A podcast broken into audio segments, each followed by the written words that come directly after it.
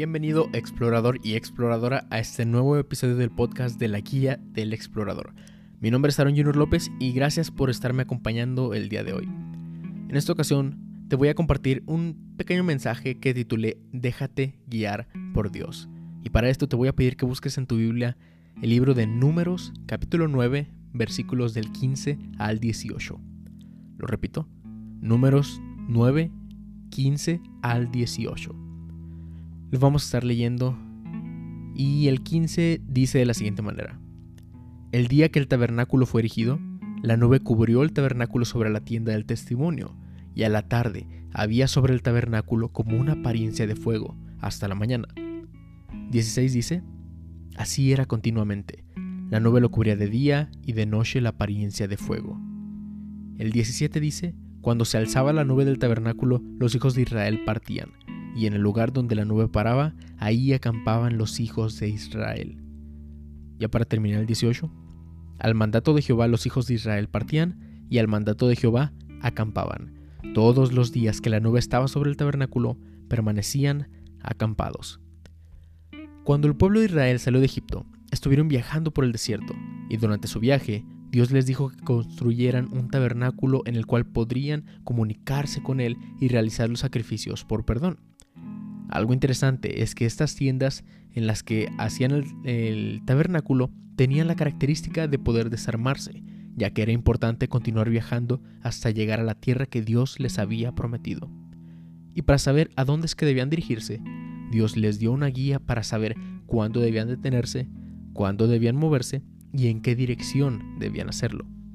Esta guía se les presentaba como una nube que los guiaba durante el día y una apariencia como de fuego que les alumbraba en la noche.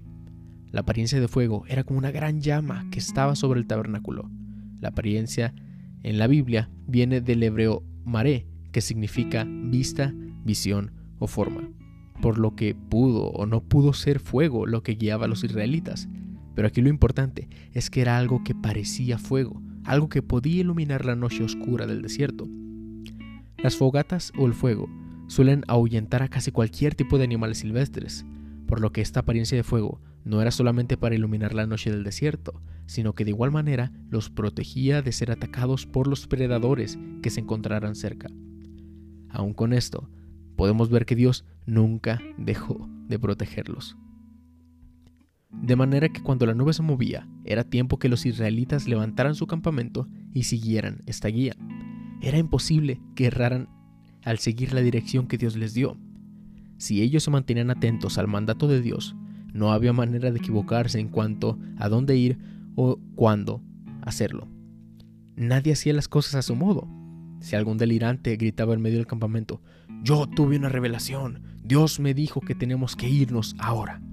Todos rápidamente miraban hacia el tabernáculo y veían sobre él la nube de la presencia de Dios, quieta, inmóvil. ¿Te das cuenta? Si en vez de obrar por tu propia cuenta, tomando decisiones apresuradas, dejándote llevar por tus propios impulsos o por las ideas de tus amigos, si en vez de esto lo pones a Dios por delante, no puedes errar en las decisiones que tú vayas a tomar. El mundo actual nos dice que nos alejemos de Dios. El mundo nos dice que nosotros podremos salir adelante por nuestras propias fuerzas, siempre y cuando sigamos nuestro corazón.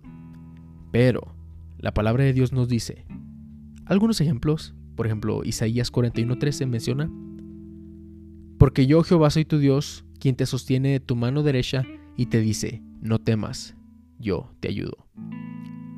Proverbios 16.9 nos comenta, el corazón del hombre piensa su camino, mas Jehová endereza sus pasos. Isaías 40.29 dice, Él da esfuerzo alcanzado y multiplica las fuerzas al que no tiene ningunas. Salmo 73.26 nos menciona, mi carne y mi corazón desfallecen, mas la roca de mi corazón y mi porción es Dios para siempre. No se trata de seguir nuestro corazón, pues los deseos de nuestro corazón son engañosos. Se trata de seguir la guía de Dios, de seguir el ejemplo de Cristo.